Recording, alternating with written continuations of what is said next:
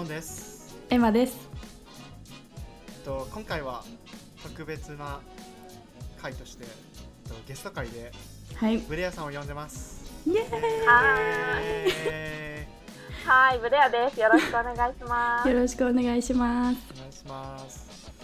なんか自己紹介ちょっとしてもらっても大丈夫ですか？自己紹介ですか？わかりました。えっ、と、まあ、エマとは大学の同級生で、えっと今、27歳になりましたと。おで、えっと、大学時代は、まあ、オーストラリアに留学してて、まあ、卒業後はそのまま日本の外資系の企業で、今、2社目っていう感じのステータスになってます。イェイ。おお願願いしいします。ます。はーい。そう。エマとブレアはベストフレンドフォーエバーなんだよね。そうだね。BFF だそうね。ですね。BFF です。旅行バディだねずっと一。緒にいて。え、そうだね二人二人はどうやって知り合ったの？クラスが同じだった。大学の。そっか、そうだね。えじゃないよ。大学の授業が同じでした。え でも最初なんか名字が近いから一緒にいたわけじゃない。うじゃないね。なんかさい、う。ん。うんん。なんか留学行こう行くかもみたいななって話すようになったかもしれない。うんうんうんうん。確かに。なんか大学の手続き回りとか、ね、そう。留学の手続き回りとか、そう、なんか共通する多分悩みみたいなところが結構多くて、そういうのなんか話し合うようになってから、ちょっと仲良くなったみたいな感じかな。そうだね。なんか留学中もすごいいろいろ相談してたし。そうね。手紙やり取りしたりね。ねえ、スカイプとかしてたうん。ね。うん。懐かしいそこがわ。やっぱりきっかけかも。留学きっかけかな。なんかブレアがいなかったら私絶対卒業できてないもん。なんかゼミも一緒だったのなんで？ゼミも一緒だったからさ 結局ゼミ一緒になってなんかゼミの課題とかも全部聞いてたからねえいつだっけ？みたいな次何やるんだっけ？みたいな ブレアさんはすごいなんかオーガナイズドされててなんか手帳とか超綺麗だしなんか次何やればいいかみたいなすごいいつも知ってるみたいなだから超私は頼りにしてたそうね、確かに。まあでも一方で私は結構なんかもうお勉強がまず苦手だったから、まあ、そもそもなんか テスト対策みたいなところは結構エマに頼ってたところはあるかもしれない。えー、嬉しい初耳そうね。お勉強は苦手でした。はい。うん。俺とブレアは多分初めて会ったのいつ？いつだろう。エマの誕生日パーティーじゃない？うんなんかショーンのえ家でやったやつじゃない？時が初めて。そうそううん。えあれ初めて？うん、うん。そんな気があするそうなんだ。3年前ぐらいかな。ね。結構長い付き合いになりつつあります。なんだかんだ。嬉しいですね確かに。えーじゃあえっと今回はえっとブレアさんがオーストラリアに留学してた？っていうことでなんか僕はいとエマは、まあ、アメリカとイギリスでなんかアメリカとイギリスの話を結構してるんですけど、うん結構オーストラリアもうん多分うん2番目か3番目とかに人気の留学先、うん。まあ、英語圏っていうところでで結構いろんな留学の仕方があって、その中でも結構あの、まあ、特殊なのかな？わかんないけど特殊な留学の仕方をしてるので、なんかぜひ話してほしいなと思って今回呼んでも呼ばせてもらったんですけどはーい。ありがとうございます。ちなみになんかどうかなんでオーストラリアにしたの？オーストラリアにしたのは、まあなんかもともと小学校の先生を私が目指してたっていうのがあって、まあ、その子供たちに英語を教える、まあ、なんか資格っていうのがまあ取れ、取りたかったっていうのがあって、うん。まあ、第二言語習得とかの研究がまあ盛んな国に行きたかったっていうのが、やっぱり一番大きかったかな。これって他の国でもやってるの？このコースって。うん、一応多分イギリスとかアメリカでも全然あるとはう。ーんうんうん。で、まあ、プラス、まあ、私の場合だと、まあ、ワーキングホリデーが良かったっていうのもあって、うん国が結構まあそうなると絞られちゃって、まあオーストラリアかカナダかニュージーランドかみたいなところの選択肢だったから、最終的にオーストラリアにしたっていうところはあるかな。はいはい。イギリスとかワーホリのビザ取りづらいもんね。倍率20倍とか。そうそうそう。そう。で、なんか行ける期間っていうのは、なんかその大学3年生の今1年間っていうふうに決まってたから、まあビザがすぐ取れるっていうところも、まあやっぱり一個ポイントにはあって、うーんオーストラリアにしたっていう感じかな。なんか留学じゃなくてワーホリにした理由は何なんでしょうか？そこですよね。はい。ワーホリにしたのは、まあ、なんかその学校の先生目指してるっていうのもあって、まあ、子供に、まあ、生活でちゃんと使える生の英語を教えられるようになりたかったっていうのが一番大きくって、うんまあ、ワーホリだと、まあ、家探ししたり、まあ、仕事をしたり、インターンしたり、みたいなところで、まあ、結構、現地の人たちと、まあ、長い時間を過ごせる、まあ、チャンスっていうのも結構多いのかなって思って、ワーホリにしたっていう感じですね。今は、えでもこの、ワーホリっていう選択肢はなかっあエマ？た。うん。エマはなかった。なんでなかったんだろうね。私はでもイギリスに行きたいっていうのがすごい強かったからなんか長期で留学に行く前に一回短期留学して3週間ぐらいイギリスに。でそれでなんかイギリスに恋をしてしまってやっぱ長期でも行きたいってなってでイギリスって考えたらワーホリが難しかったのかな。でまあなんか普通に大学でなんていうんだろうその短期留学で行ったのも大学で授業を受ける短期留学ってなんなん日本語おかしいおかしいけど短期留学してた間に大学でうんなんか他の学生といろいろ勉強したりしててでなんかイギリスの大学で勉強するので楽しいなって思ってたからなんか。学校に通うっていうことがしたかったから留学にしたかなうんワーホリじゃなくてなるほどね。うんうんうん。あじゃあ別になんかオーストラリアにどうしても行きたくって行ったとかっていうよりも結構現実的うん。な,、なんかそうんなんか自分のこういう目的があってってなった時に結構現実的だったのがオーストラリアだったから選んだって感じ、偉いねそうね。うん。結構うんうんうん諸条件合わさって一番良かったのがオーストラリアだったっていう感じかも、私の場合だと。うんんん。でいまだにラブはある？もうない？オーストラリアは、なんか、今すぐ行って働きたい国っていうよりは、なんか老後に暮らしたいっていう意味ではラブかも。うーんあうん。なんか気候とかはすごい日本に近いところもあるし、なんか沖縄みたいな感じ。へえちょっと時間の流れもゆっくりみたいなところがあるから。あーなんかチルだよねうんうん。あれオーストラリアのどこ行ったんだっけ？へオーストラリアはシドニーに1年間行ってえ、まああとは旅行でメルボルン行ったり、エアーズロックの方行ったりみたいな感じかな。へえエアローズエアーズロックもう入れないんだよね確かえ？そう、なエリアには入れるけど、多分登るのはできなくって、私たちが、私がいた頃でも。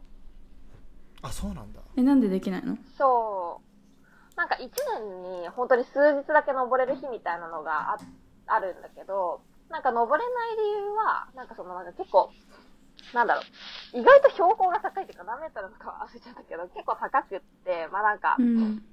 なんだろう、暑すぎる日とかは、まあなんか、登るとちょっと危険みたいなのがあって、まあ天候の問題で登れなかったりとか、あとはなんか、うん。アボリジニがすごいまあ大事にしているところでもあるから、うん。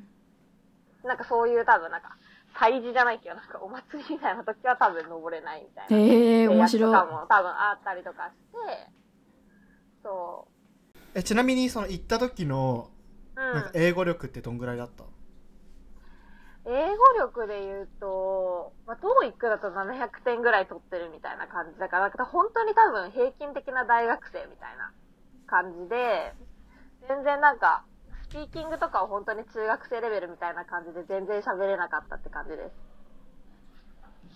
うんうんううんん。でもなんか多分あのエマさんとブレアさんの普通は多分一般の普通じゃないので結構できる 結構できる方だったんじゃないかなと思いますけどそうなのかないやー全然喋れなかったよ私うん。うん。大学てかなんか留学前は。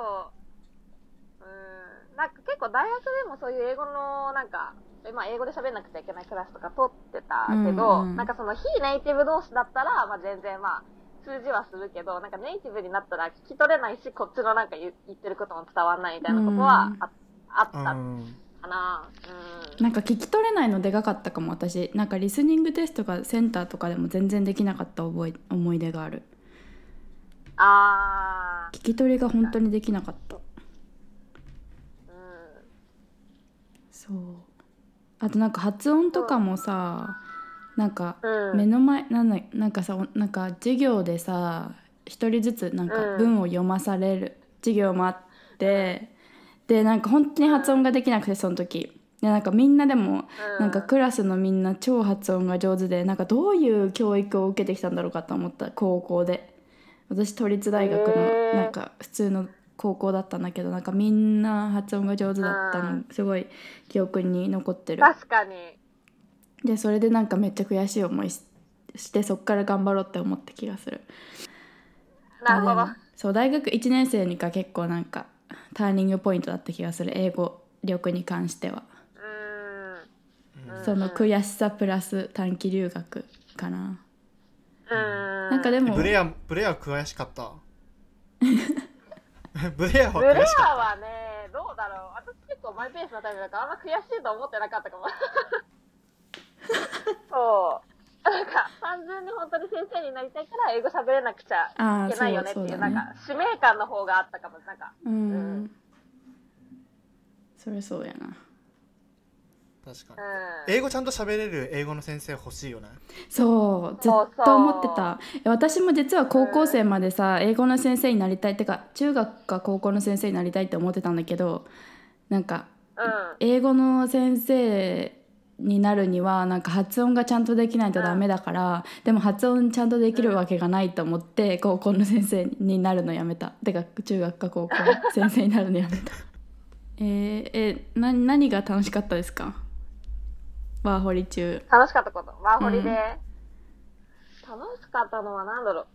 なんかまあ、結構なんかその、まあ、住むところも、まあなんか仕事も結構、まあ一年中まあ自由みたいな感じだったから、うんまあなんかその、家とかも一年の間で4回ぐらいえー、引っ越しとか多いで、ねそうそうそう。今、まあ日本だったら全然そんなの考えられないって思うけど、えなんか契約期間とかないの？契約期間はでも2、3ヶ月とかかな。基本決まってなくって、なんか結構、オーストラリアって、まあなんか留学で来る人もいるし、ワーホリとかで来る人も結構いるから、なんか割と出入りが激しくって、なんかそこの契約期間みたいなのも割とフレキシブルみたいな感じで、まあなんかシドニーとかだと結構家賃が高いから、まあフラットシェアするのが普通で、そこのフラットシェアのなんか、まあオーナーみたいな人が、まあさ、結構まあ 2, 2週間ノーティスだったらまあ出てっていいよみたいな感じえー、やのところばが多かったかも。そう。2週間ノーティスえー、1年間に4回って3ヶ月ずずつってことでしょ？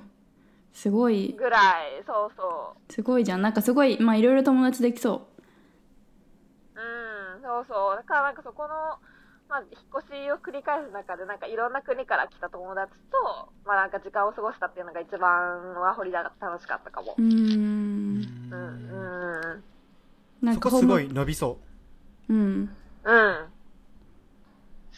なんかパーティーとかしたの？パーティーもしたね、なんか、シドニーってなんか山もあって海もあってっていう、結構なんか自然に恵まれてる環境だから、うん。まあなんか本当に、オーストラリアならではのなんかカンガルーのお肉とか思って、なんか、ビーチでバーベキューしたりみたいな こととかもしたりして、それはすごいえー、楽楽しかった。しそう。えビーチって綺麗なんですか？うんビーチは綺麗だけど、なんか沖縄みたいな感じじゃなくって、結構なんかサーファー向け。なんかあーなるほど。で、そうだね。水はまあ綺麗って感じ。うん。えショーンそうシシドニー行ったことあるんだっけ？ある。前の会社にいた時にもうオーストラリア好きだもんね。やってらんねえっつってって思ってシドニー行って 一人で行ってへ何しようみたいな。うん。とりあえずシドニーに行ったの？そうとりあえずシドニー行ってで2回目のメルボルンも多分今の仕事の時に行ってうん。感じかな、めっちゃ好でもきじゃん。俺ケアンそうケアンズに俺2週間かな。中学生の時にホームステイ行ってて、あそうなんだ。へえそうそうそう。地元の小、うん、中学校にも通ってた。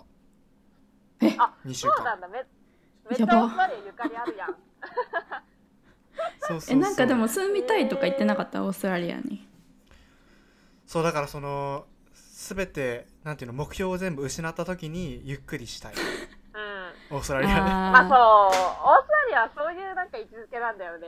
そうそうそう。なんかヨーロッパと近いよね多分。うんそのあんまりうん。のし上がってやろうとかじゃなくて。はいはいはい。うん。明日生きていくお金があればいいっていうやつね。そうちょっとそれに近いイギリスもそうだけど、うん結構まあプライベートみんな大事にする人たちが多いから。うーん大事。仕事でそんななんか身を粉にしてみたいな感じじゃないかも。うーん。実際に会ったオーストラリア人もなんかそういう感じだった、メンタリティーが。うん割とそうかな。なんかいオーストラリア人の女の子と一緒にフラットシェアしてた時もあってその子は本当になんかそんなフルタイムで働くほど別にお金もいらないから、なんか週に3回ぐらい、なんかパートタイムで働いて、あとはなんか結構ヨガとかしてるみたいな生活をしてうわた。ー最高そう、全然ちょっと上ぐらいの年だから、多分今32、3とかの子だけど、でもなんかそんな感じだった。いいなそう。超いいライフえなんか他にまあ反対に苦労したことはありますか？苦労したことは、なんか最初の、まあ、2ヶ月くらいホームステイして語学学校通ってたんだけど、なんかその後、まあ、お金もなかったから仕事しなくちゃいけないってなって、まあ、うんバイト探しをしてて、なんかそれが一番やっぱり大変だったかな。なんか結構オンラインとかで、なんか本当にバイトを応募するみたいなのも全然オーストラリアにも仕組みはあったけど、なんかその、まあ、履歴書だけ見ると、まあ、なんかオーストラリアで働いたことがない。だったから、なんかその、イコールなんか英語がは、まあ日本人だし、なんか英語話せないみたいな多分イメージとかもあって、なんか書類落ちみたいなのがすごい多くって。えちょっと待って俺さ多分勘違いしてたんだけどあのワーキングホリデーってなんかビザがもらえるだけで別になんか仕事とかは自分で探しに行かなきゃいけないってこと？えそうだよ、あそうそうそう。あそそうなんだなんか俺も忘れてくれるのかと思った。政府が「はい君はここのカフェ」みたいな「はい番号12343」みたいな「あなたはここです」みたいな感じそのやつんなシステムあったらいいな。う。ね、それいいね、めっちゃ。うん。そう、本当にビザだけで1年間はいられる、そう、の発行してもらってみたいな感じで、あーじゃあ英語できない人どうすんの？死ぬの？英語できない人は、え、そう、でも本当なんか、ジャパレスで働いたりとか、まあなんか、まあ日本人向き合いでなんか仕事したりとか、まあなんか一応現地にも日本人結構多かったりはするから、まあなんかそういう仕事がまあ、ないわけではないけど、でも英語を話せるままで行くと、そのね、まあ日本人相手の仕事になるっていうなんか、最悪の負のスパイやられに入るから、結局英語喋れないで帰る帰る人とかも結構いたりはするって感じ。なるほどねうん。えブレアはじゃあどういう仕事に就いたの？私は一番最初に着いたのは本当になんかローカルカフェのなんかウェイトレスみたいな仕事へで、そうそう。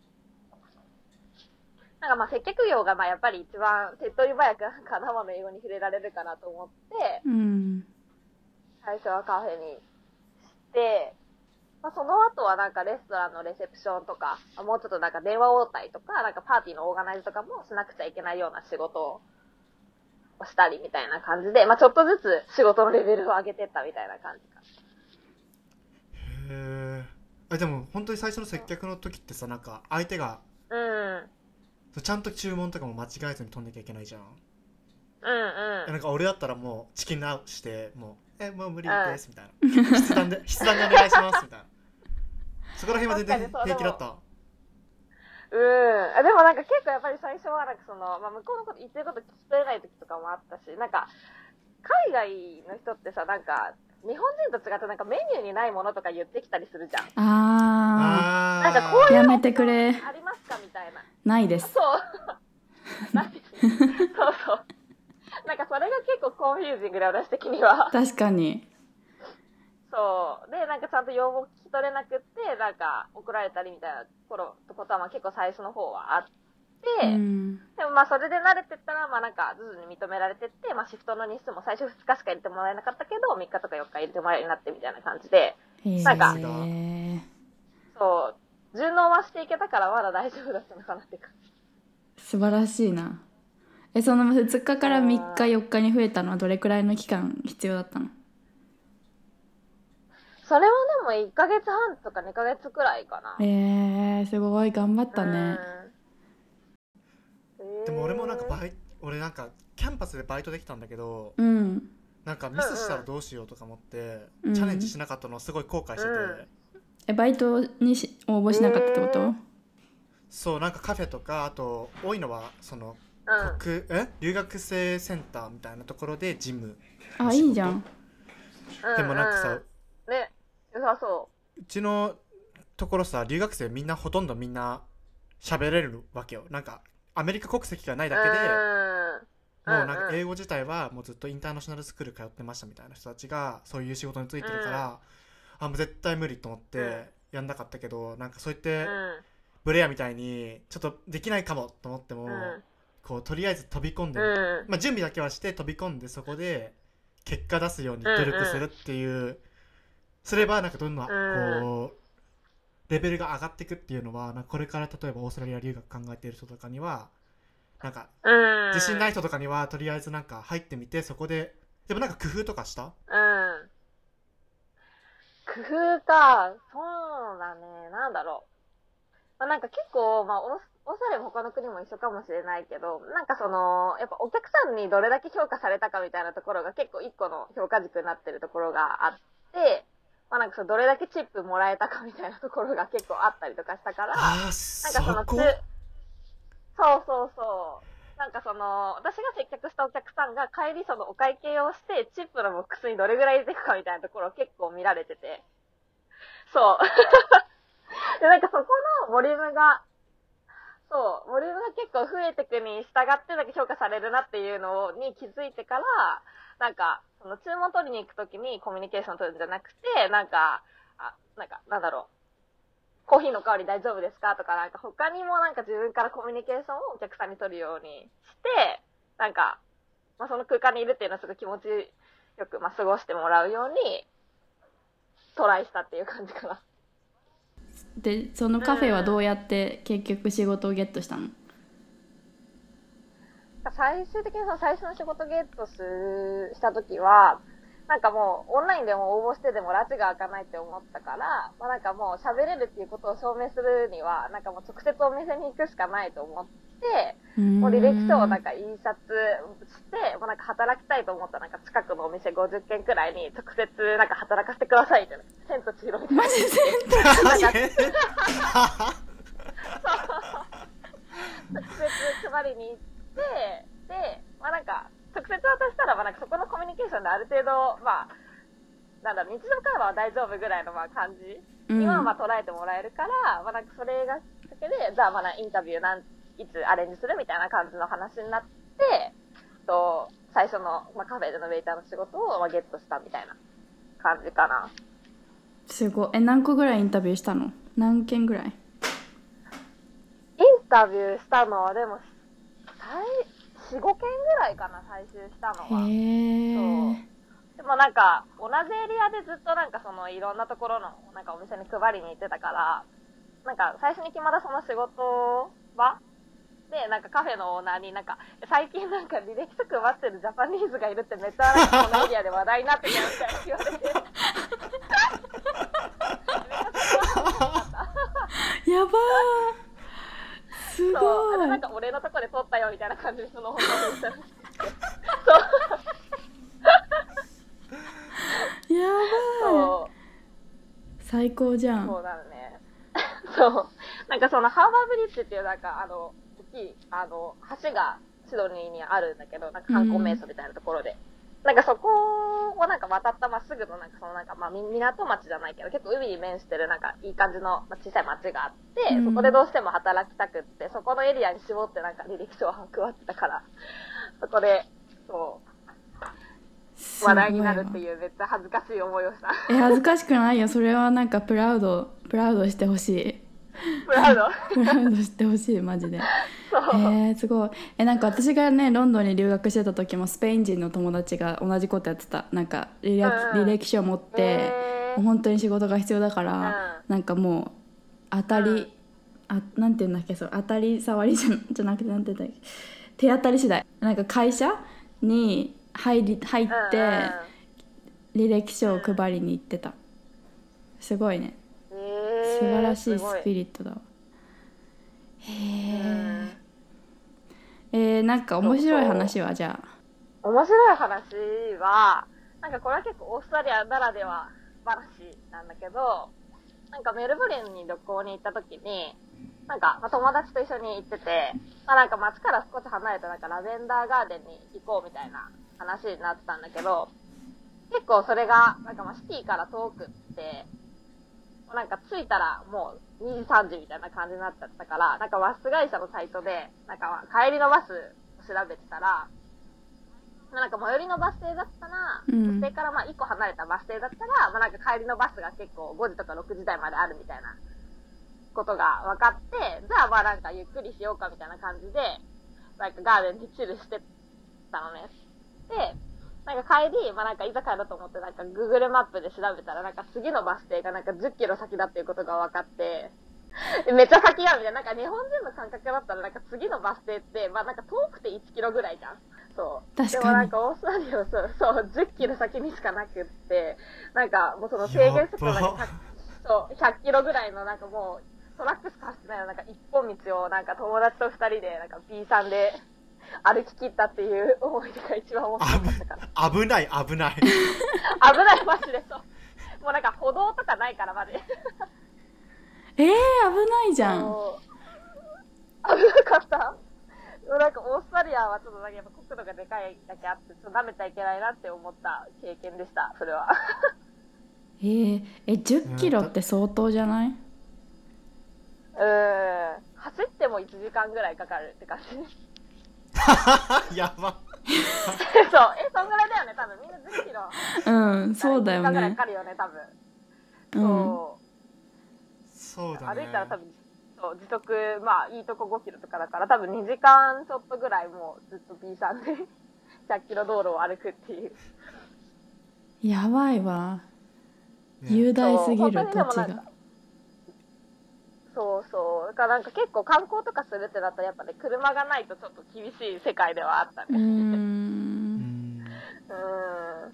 えでも動物とかに出会わなくてよかったねあれ確かに、確かに。いきなり輪に出てくるみたいなでもおかしくないレベル。確かに。そうねだって。カンガルーよく死んでんじゃん動物なのか道路えそうなの、うんうんうん。あそうそうそ。そうへう。え、うん。なんかかんもう看板にカンガルー出るから注意みたいな。えー、怖っ。そうそうそカンガルーってそんなランダムにいるもんなの？う。いるね。なんか普通にナショナルパークみたいなところに行けば、全然大量にいる自然のやつが。へえうん、田舎も普通にいてなんか今そう。多すぎて多すぎてカンガルー肉を輸出するために政府がめっちゃ予算作ってマーケティングしてるらしいよええ売れるのかな？え売れないんじゃない？美味しくないらしいよえー、美味しくないうん、そんななに美味しくない。やっぱ鶏とか豚とか牛ではね、勝てないものがあるね。え硬いの？硬い。なんか筋肉しそう、まそう、うん、結構そう、そうかもな。歯応えある系かも。そんう。だからなんか料理に使える幅がそんなにないんだよね。なんかバーベキューとか簡単に焼いて、なんかつけて食べるぐらいだったらいいけど、うんうん。なんかに煮込みとかに使えるわけでもないし、結あー。構多分レパートリーがすごい少ない。うん。から売れないんじゃないかな。ね。ウケる？はあウケる。えちなみにさここがやばいよオーストラリアみたいなのある？えー、やばいそれ知りオースたいトラリア。え、なんだろう。え、何？例えば何？えなんか例えばアメアメリカとか。アメリカだったらなんか例えば、うん。料理にもったいないって気持ちがないからえ。ねなんかものすごい勢いでベイストしていったりとか、あとなんか なんかあここがやばいよアメリカはやっぱ肥満とかあとなんかソーダが水より安いとかなんかリフィルし放題じゃん、うん、結構さアメリカはそう結構やばい国だと思うけど。まあでも多分、オーストラリアもだからちょっとアメリカに似てるところはあって、なんか結構多分肥満の人とかは多分割合的に多いから、なんか、水よりソーダが安いのもあったわ。うーん。えちなみにちなみにあとうん。うん。あごめん。ちなみにあ、うん。俺がオーストラリア行った時にやばいなと思ったことを今シェアするとあの、うん。お風呂に2日に1回しか入らない人が大半。え？あー、え、確かにでもお風呂入らない友達結構いた。え？なんかそそうのフラットシェアとかしてて。そうそう。やばいよえ、なんか、むえ、なんでだろうかわかんないけど、なんかそオーストラリア人の友達だけじゃなくて、普通なんか、海外から来た友達もそうだったから、なんかそれオーストラリアあるあるなのか、なんなのか私にはりなんかわかんなかったんだけど。あーえなんか俺の俺の時はなんか大学、ああと高校ん中学から20人ぐらい、うん。その友達とかと一緒に行ったのねでなんかみんなうん各家庭に入ってったの。そのうんうん。ある中学校現地の？そう現地の中学校の子の家にこうみんな散らばってく。でその時にうん。なんか俺の友達がそのあるその中学校の中で一番可愛い女の子のところでうん。ホームステイしててでうん。なんかその子は家でどんな感じなのみたいな感じで聞いたら うん。えなんかあの子マジで一回もお風呂入ってるとこ見てないみたいな。で なんか。でそれみんななんか、うん。あそうわかるわかるみたいな。全然みんなお風呂入んないみたいな言ってて。えででもなんかそう、水不足なのはある、すごい。うんあそそううなんだ。基本的に水足りてないから、なんか、フラットシェアとかにいた時も、なんかシャワーとか出なくなるし、お湯出なくてすぐ水に切り替わっちゃったりとかも全然あった。うんうんうん。なんか10分ルールって言われた俺も。あ、じそうそうそうそう、10分ルール。最初何言ってるか全然わかんなくて英語できないからさ。でもずっと「10 minutes、10 minutes」って言われて。はみたいな。何言ってんのこいつと思って。そう、それ以上入ると、なんか次の人が入った時にもうなんかお湯とか出なくなっちゃうんだよね。うん。あーそれはイギリスもあったなでも。あるか。確かに。まあ、あとなんかその、他の国もやってるのかわかんないけど、なんかその水が足りないから、なんかその、食器とか洗うときに、なんか桶みたいなところに水となんかその洗剤をちょっと入れた、なんか、液みたいなの作って、なんかそこでちょっとなんか布巾みたいなので皿拭いて、シャーって流してなんかもう、皿洗い終わりみたいな感じだった。へえなんかちゃんとした、ま、真水で多分、あなんか、洗い切ってなかった。やばい。え、そう、だから、私はなんかちょっといつも洗洗剤がなんかもう、その、ホームステイ先の皿に残ってんじゃないかっていう不安をずっと抱えてた。確かに。え知らなかったそれ。そえそれはなんかさインフラが整ってないからっていうことではなくてなんかそもそも資源が足りてないのかなう。うーん、そうじゃないかな。なんか多分シドニーでそれだったから、なんかインフラの問題じゃない気がする、もはや。えー、なんかオーストラリア。なんか海に囲まれてるからさいっぱい水ありそうなのにねうん。確かにね、日本と同じ考え方かな。えー、そうね。そう、足りてないのと、わーって一個やばいのあったわ。全然違うけど、なんか、え、ゴキブリがとにかく多い、オーストラリア。あーそれ無理ですもうさよならもう水に普通にいる。そうダメだよもうなんか、気候か気候温度の問題、そう、気候なのかもしれない。ちょっと湿気ってると、そう、のが問題なのかわかんないけど、普通になんか、夏とか道歩いてて、端っこの方に歩いてたら、普通にふささってるとめっちゃゴキブリいるから、いつも道の真ん中歩いてた。なんか車いない時とかは。え無理見えないのが怖すぎるから、電灯が、そう、ちゃんと照らしてくれてるところだけ歩くようにしてた。え怖くない？なんかさ足とかにさカサカサってくるかもしれないじゃんそうそう。そう。で、基本なんか B さんだから、なんか生足に触れたらマジ最悪だから、確かに本当に、それは気をつけてた。えやばいじゃんこれあと、そう、フラットシェアもなんか、1マンションのなんか14階かなんかで1回、まなんか8人ぐらいでシェアした時があったんだけど、なんかその時も14回でさえなんかゴキブリが出た。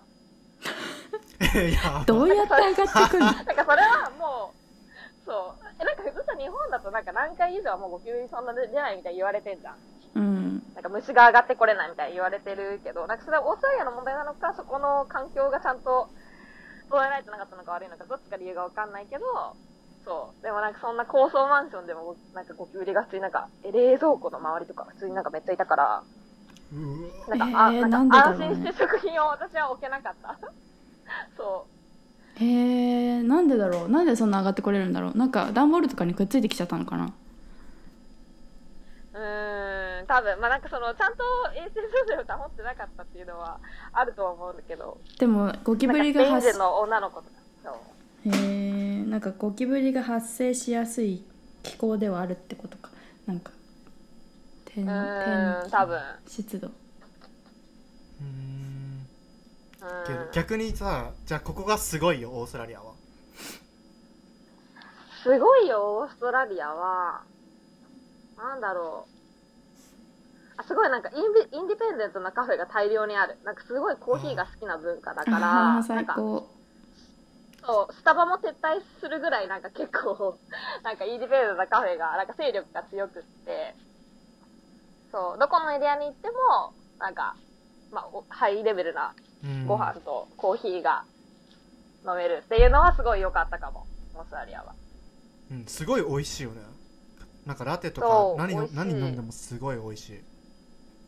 そう。そうなんかまあオーストラリアとニュージーランドにあるフラワイトとか、結構、コーヒーの種類とかもいろいろあるし、豆の種類もいろいろあるし、そこはすごい楽しめるところではあるかも、オーストラリアで。確かにうん。えじゃあその分でも生存競争激しいって感じ？カフェもああ、そう、彼の生存競争は結構激しい。レストランとかも結構、出入りが激しいかな、オーストラリアは。ううん。ん。オーストラリアってでもさレストランとかすごいおしゃれだよね。なんか内装おしゃれ。いなんかさに東京にあるオーストラリアの店オーストラリアから来た店とかインテリアがすごいおしゃれ。だしなんかオーストラリアのブランチが超おしゃれ。なんかアボカドトーストとかさ、オーストラリアから来たじゃん。めっちゃおしゃれ。うんうん、うん。あそうなんだ。あれオーストうラリアなんだ、ん。発祥らしい。なんかあのおしゃれなよくあるじゃうんん。ブランチのアボカドトースト。うん、うんうん。らしいよ。マッシュとアボカドみたいな。そうそう。あでも確かにオーストラリア行った時大体アボカドついてきた。朝ごはん。もうスクランブルれエッグで。うん。あそうそうそうそうスクランブルエッグもついてくる。そうね、確かに。ビルズとかもね、オーストラリアだしね。そうそう。あそうなんだ。俺そう。全然知らなかった。そなんか全部ハワイだと思ってた ちょっともうちょっと興味持とうどっから来たか 嘘でしょう。そうそえへー、ー他は？他なんかここすげえみたいなう。なんだろう。まあでもさっきちょっと話に行ったけど、なんか、移民だったりとか、まあなんかそのワーホリとかでなんかテーザティブで来る人たちみたいなのがすごい多いから、なんだろう、いろんな国籍の人たちとか、まあ文化に対してすごいオープンっていうのは一個、オーストラリアの特徴としてはあるかも。うーんうん。なんかね結構現地の人とかも結構異文化教育みたいなの結構受けてて、なんだろう。私たちが生まれたぐらいの時代、まあ、1990年代ぐらいから結構なんか高校とかでもなんかその第二言語をなんかちゃんと教えましょうみたいな、なんか政策とかを結構回してたりとかしてて、なんか結構、オーストラリアってなんか貿易相手国が多分、まあ、中国とか日本がまあなんかトップみたいな感じで結構アジアの国にまあ頼ってる、まあなんかその経済圏みたいな感じだから、なんかそのあたりのその中国語とかも日本語もそうだし、まあ、その、なんだろう、アジアの言語と文化をちゃんと学びましょうみたいな教育を現地の人たちにも結構してるから、なんかそのあたりの多分教育の成果っていうのがすごい出てって、なんか現地民でも割と外海外から来た人たちにすごいな寛容な文化があるなっていうのはすごい感じたかな。うーん。えちなみにオーストラリア英語に影響はされた、うん。なんか「Hi mate」みたいな。そう、なんか、かぶれてる時はそうで、カフェとかではそんなこと言ってたけど、かぶれてるとかなんか、 Thank you とかもなんか、 ta って言うから、なんか、ああ言うね。こうのを、なんか、そう、あ、 ta って言う？そう。 ta 言う、うあの、なんん、かそういうのをなんか、そう。まあなんかお客さんには使わなかったけど、自分がお客さんとしていた時に、なんかちょっとローカル部でそういうの使ったりとかはしてた。えチアーズは？チアーズありがチャーズも使う。ありがとうの意味でチアーズ、うん。うん。友へー達同士とかだったら全然。えー、やっぱ似てるねイギリスとでもなんかうんオーストラリアはさなんかなんていうのブレッキーとか言うの可愛いよね。ブレックファストのこと。あ、ね、そうなんかのそうそう。なんか、伸ばしがち。語尾に IE をつけるのが、そう、多く。て。そうなんかオーストラリアって結構と独特なねなんかスラングが多いんだよね。う。うんなんかなんだっけ？なんかさえー、なんていうの給油給油所みたいな。ガソリンスタンドか？ガソリンスタンド。そうをうん。サーボっていう。と思う？サーボ。サーボ。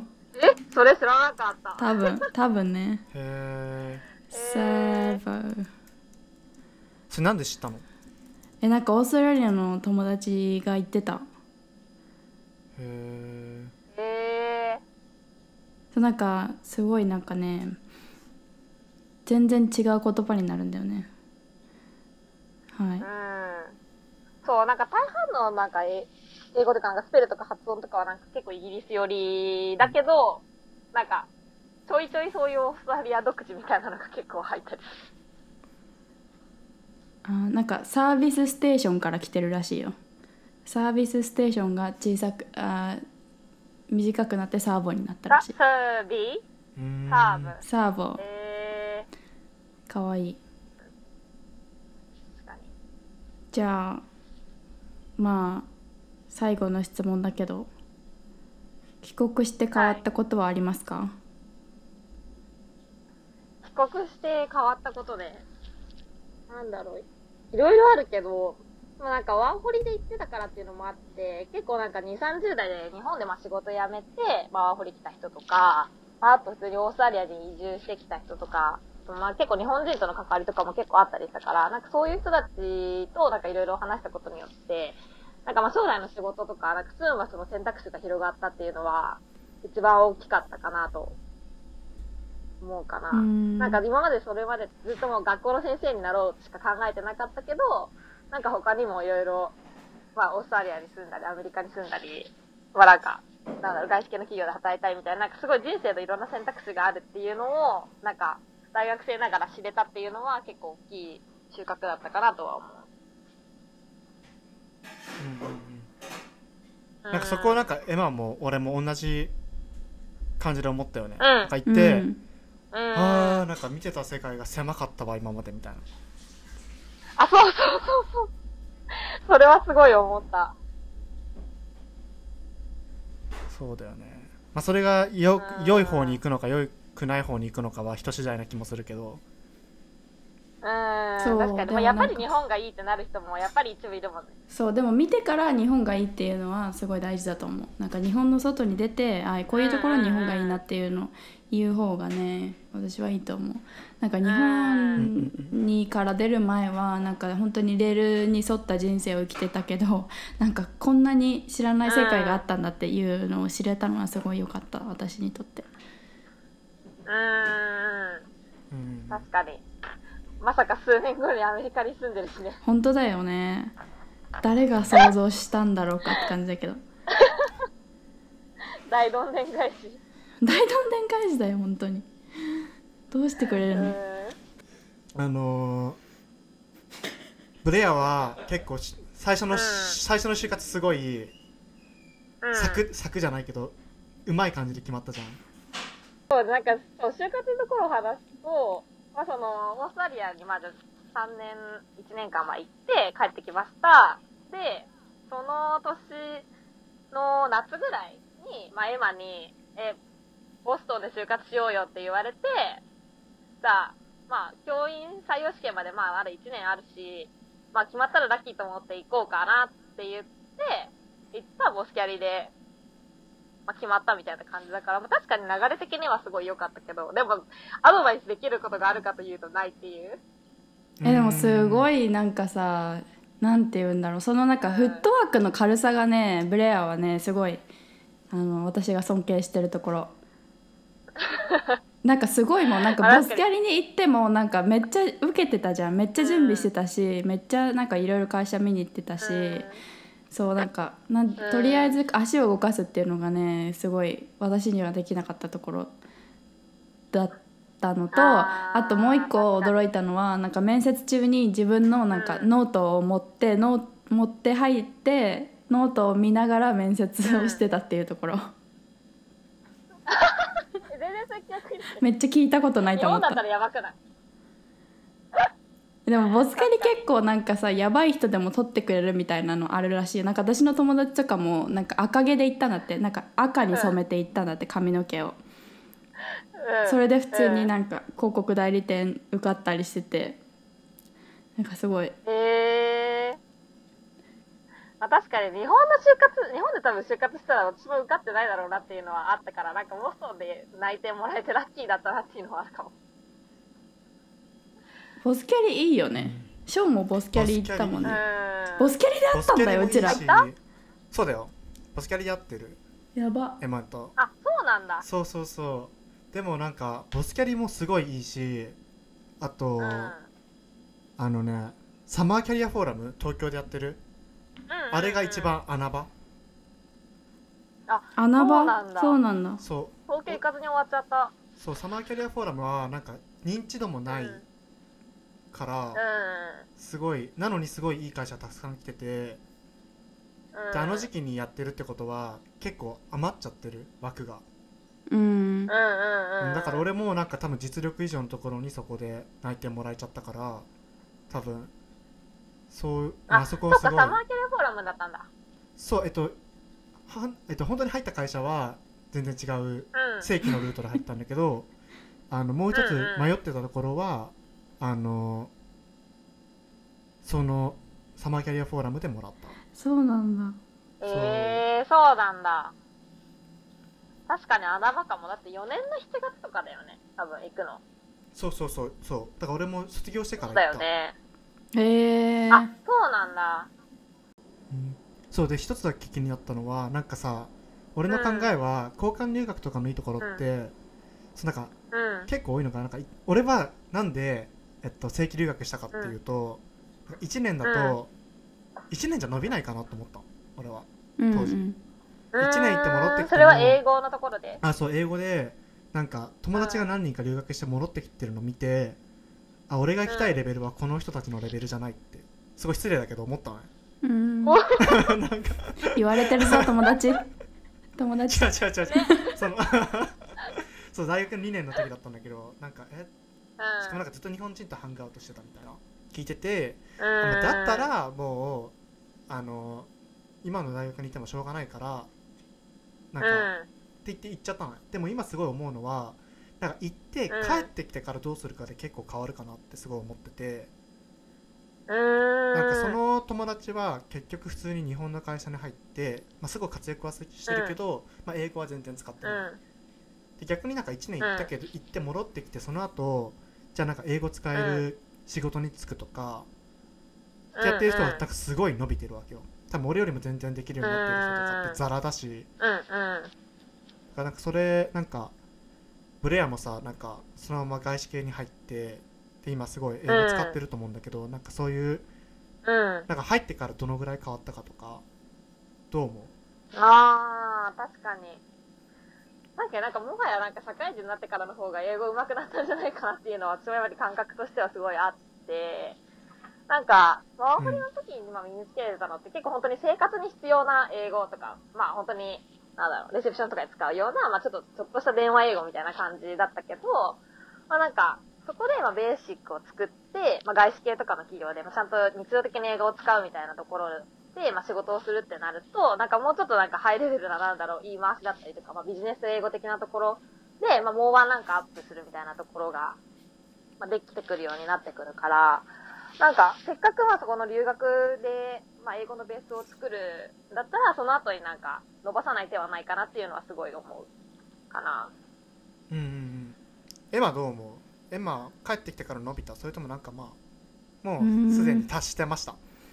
エマは エマは正直言っちゃうと構仕上があのってたよ留学行ってうん。えそうそう留学行って数日後ぐらいにロンドンで「え君ロンドン出身?」って言われて あやべう留学来た意味ねえと思ったぐらいには完成させてん。たなんか私は逆にそうなんかそうなんか結構いろんな周りの人に1年間だったら意味ないよとかなんか1年間で何が身につくのとかすごいうんいろいろ言われてそれが悔しすぎてうん。なんか留学に行く前に絶対なんかまあ発音とかイントネーションとかなんかできるところは全部やっとこうと思って、うん。日本で自分でできるところはもう完璧にしておこうと思ってすごいシャドーイングとかで結構勉強して実際にイギリスに行って、うんでもやっぱなんか流暢に話せるようになるうんためにはなんかすごいやっぱ現地で生活したのはすごいなんか良かったなって思う。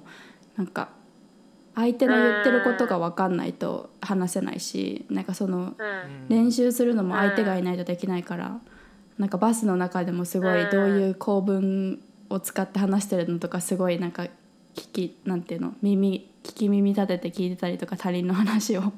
なんかそういう風になんかうん。身の回りの英語を全部使って吸収してるようにしたけど。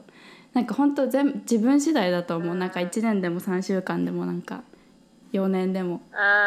うん。うんうんうん。俺もそれ今すごい当時ははそう当時は agree してなかったけど今はすごいそうだなって思う。うん。うん。そうだからなんかうんなんか周りの人とかの意見はあんまり気にしない方がいいと思う。なんかなんかそんなに1年行ったぐらいで、ねそそう意味ないよっていう人はあんまり気にしないでなんか自分がその時間をどういうどれだけ有効に使うかにかかってると思う。うん。多分なんか金銭的にも時間的にもなんかまあ人にはなんかまあ限られた資源しかないから、まあ、そこをなんかどう使うかみたいなところがやっぱ一番重要かなとは思う。確かにね。なんか自分でお金出したし、うん。なんか無駄にしたくないし。あそうそうそう。それはあったかも。なんか、まあなんだろう。大学まるまるまあ向こうに行くとかいう選択肢はもうそもそもなかったからまあ行けるその1年っていう範囲内でどこまでできるかみたいなのはやっぱりあったかうん。うん。ですね。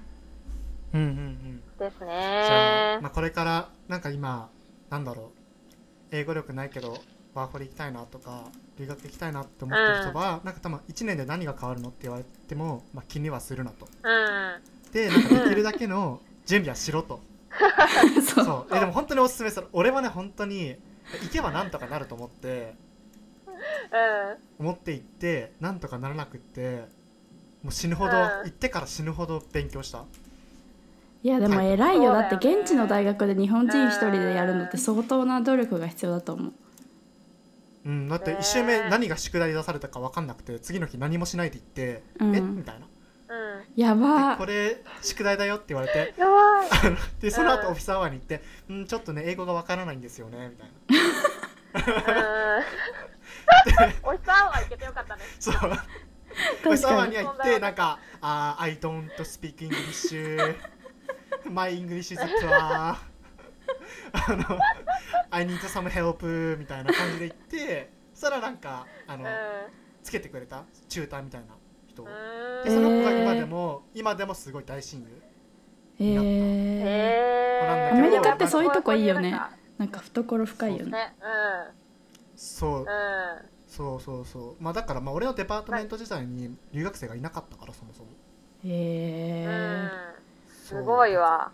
だからまあねまあ政治学なんてさ全部書きじゃん、うん。計算とかでもないし全部論文だからうん。みんな選ばないわけだからそう。まあでもそう。だからエマみたいに皆さんちゃんと準備してください。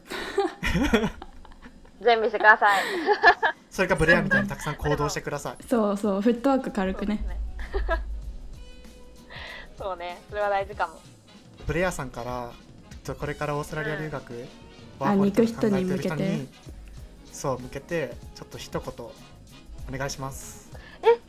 めっちゃむずいじゃん。ちょっと待って、えーまあ、これからオーストラリアに、まあ、留学とかワーホリとかを考えてる人には、まあ、特にワーホリを選択する人に関しては、まあ、なんかまあ1年っていう限られた時間の中で、まあ、なんか仕事をしたり、まあ、なんか友達と遊んだりっていう、まあ、なんかすごいいろんなまあ選択肢がある中で、まあ、なんか自分の英語力を高めるために、まあ、何ができるのかっていうのを、まあ、常に考え続けることが大事だと思うので、まあ、その一日一日っていうのをまあ大切に、とどんどん思いついたことを行動に移していくっていうことを実践してほしいなと思います。はい今日は、えー、とブレアさんをゲストにお招きしてオーストラリア留学についてお話をしました、えー次回もお楽しみに。See you on the next one. Bye. バイはい。